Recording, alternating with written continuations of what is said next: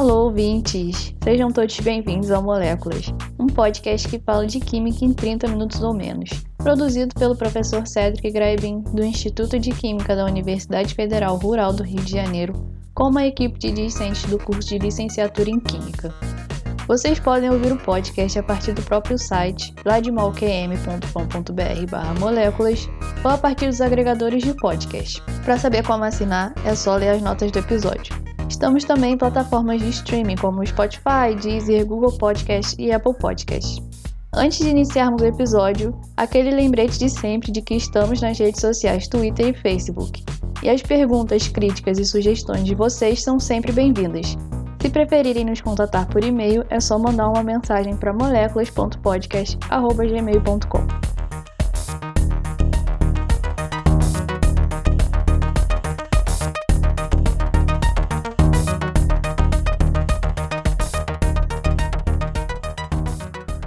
Olá pessoal, aqui quem fala é a Thaís Lopes, ainda no estúdio portátil da região serrana. No episódio de hoje falaremos um pouquinho sobre a química que está envolvida nas cédulas do real. Bem, as primeiras notas do real, que são consideradas a primeira família do real, foram lançadas em 1994 ao substituir o Cruzeiro Real. A sua evolução ocorreu em 2010, quando foi lançada a segunda família do real, com um novo design e novos elementos de segurança para dificultar a falsificação. O papel utilizado na impressão da cédula é o fiduciário, que possui uma textura mais áspera e mais firme que o papel comum, além de possuir também uma durabilidade maior, com uma média de dois anos. Esse papel é composto por três camadas sobrepostas. As externas, normalmente, são feitas de pasta de madeira, e a do meio é feita 100% de pasta de algodão, e é justamente nessa camada de algodão que são adicionados os elementos de segurança das notas.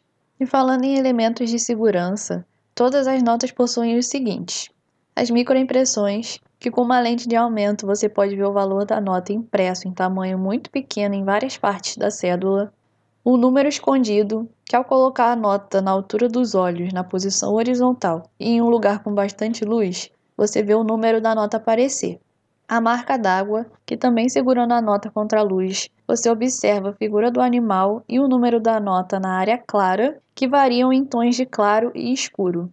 O quebra-cabeça, que ao colocar nota contra a luz, você vê que as partes do desenho do verso completam as da frente, formando o número da nota. O alto relevo, que pelo tato você sente o relevo em algumas áreas da frente da nota. E os elementos fluorescentes, que sob a luz ultravioleta você vê o número da nota aparecendo na frente, abaixo do quebra-cabeça, a numeração vermelha do verso fica amarela e pequenos fios se tornam visíveis na cor lilás. E assim, esses são os elementos de segurança que estão presentes em todas as notas, mas algumas cédulas possuem outros elementos específicos. Nas notas de 10, de 20 e na mais nova nota de 200 reais, são acrescidos o número que muda de cor, que ao movimentar a nota, o número muda do azul para o verde em uma faixa brilhante que parece rolar pelo número, e o fio de segurança, que ao colocar a nota contra a luz, fica visível um fio escuro no qual está escrito o valor da nota. Já nas cédulas de 50 e 100 reais, são acrescidos o fio de segurança, tal qual as notas de 10, 20 e 200 reais, e a faixa holográfica, que ao movimentar a célula, você vê que o número da nota e a palavra reais se alternam, e nas figuras aparecem diversas cores em movimento. Agora, com relação à coloração, as cédulas do real recebem a aplicação de 17 tintas, que são divididas em três grupos para cada tipo de impressão. As 10 primeiras tintas são aplicadas praticamente em toda a extensão da cédula. As outras seis tintas são aplicadas em áreas específicas da nota através de um processo chamado calcografia, cujo objetivo é gerar alto relevo para criar cores em três dimensões. A última tinta possui uma mistura de óxido de ferro que promove o magnetismo na nota. Assim, ela pode ser identificada por um aparelho específico que tem o nome comercial de dólar teste. Como a tintura das cédulas precisa ser resistente à ação da luz e de agentes descolorantes, são utilizados pigmentos orgânicos, além de vernizes e aditivos especiais que protegem a tinta e garantem a sua durabilidade. Outro ponto importante é a acidez do papel, pois se ela não for exata, pode prejudicar a secagem da tinta posteriormente. E esse valor da acidez, é claro, não é divulgado.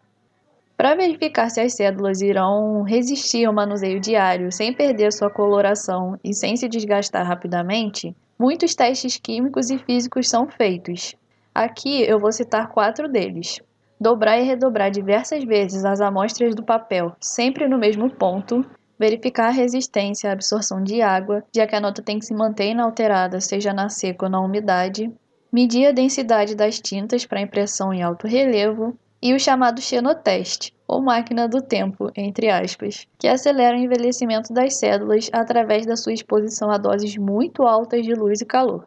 Se a tinta mantiver inalterada a sua vivacidade e o seu brilho depois de 4 dias, ela passa no teste.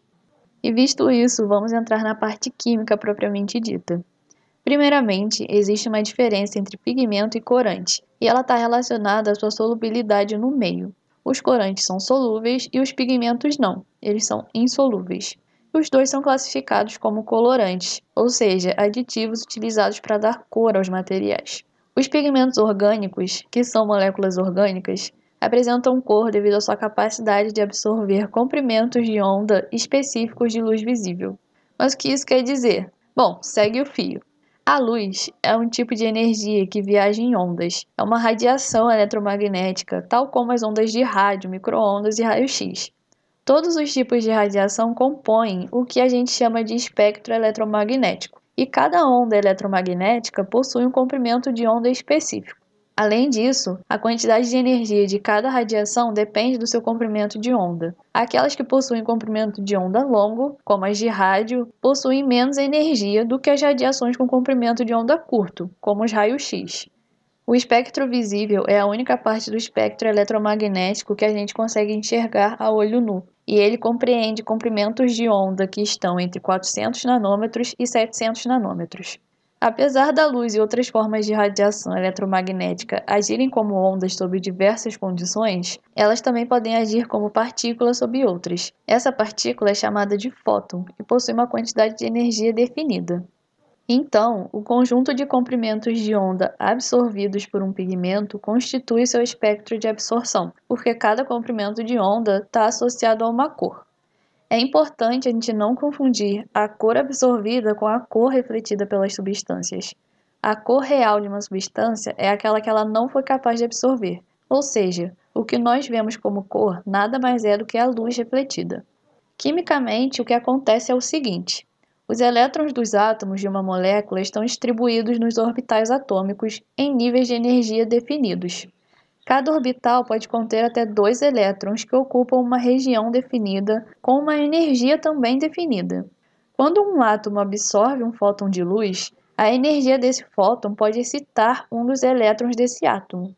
Em nível subatômico, a excitação é quando o elétron salta, entre aspas, do seu nível de menor energia para um outro de maior energia, e está mais distante do núcleo.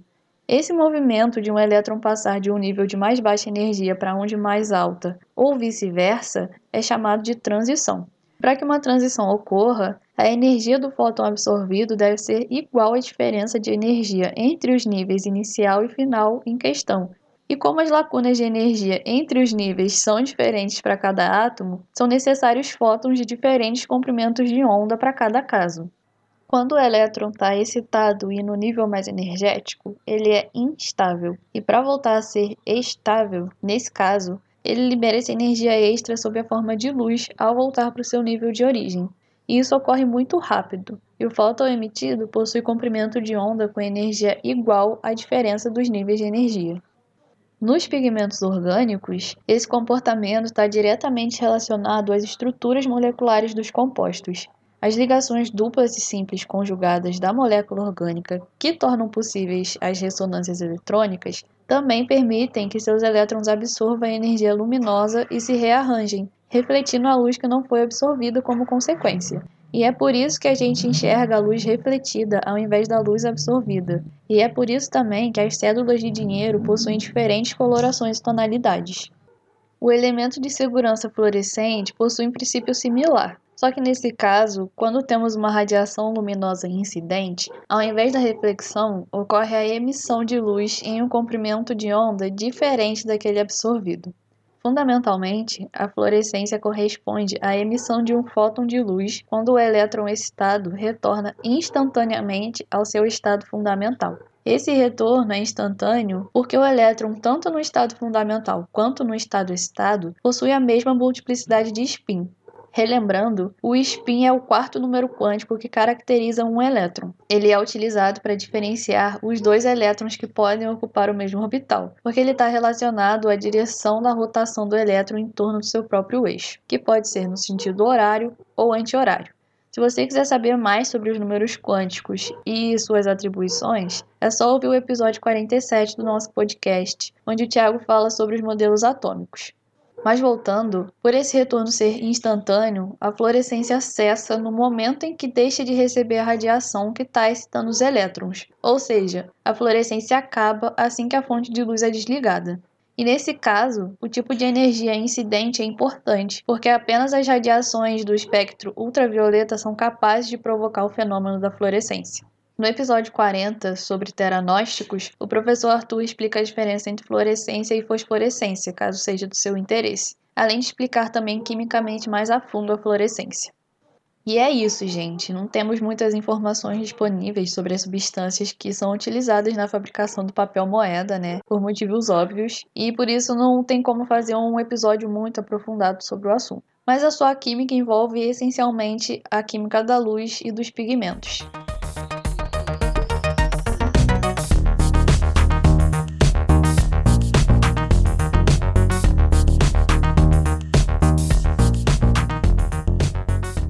Esse foi mais um episódio do Moléculas. Espero que vocês tenham curtido. Se cuidem e até o próximo. Valeu!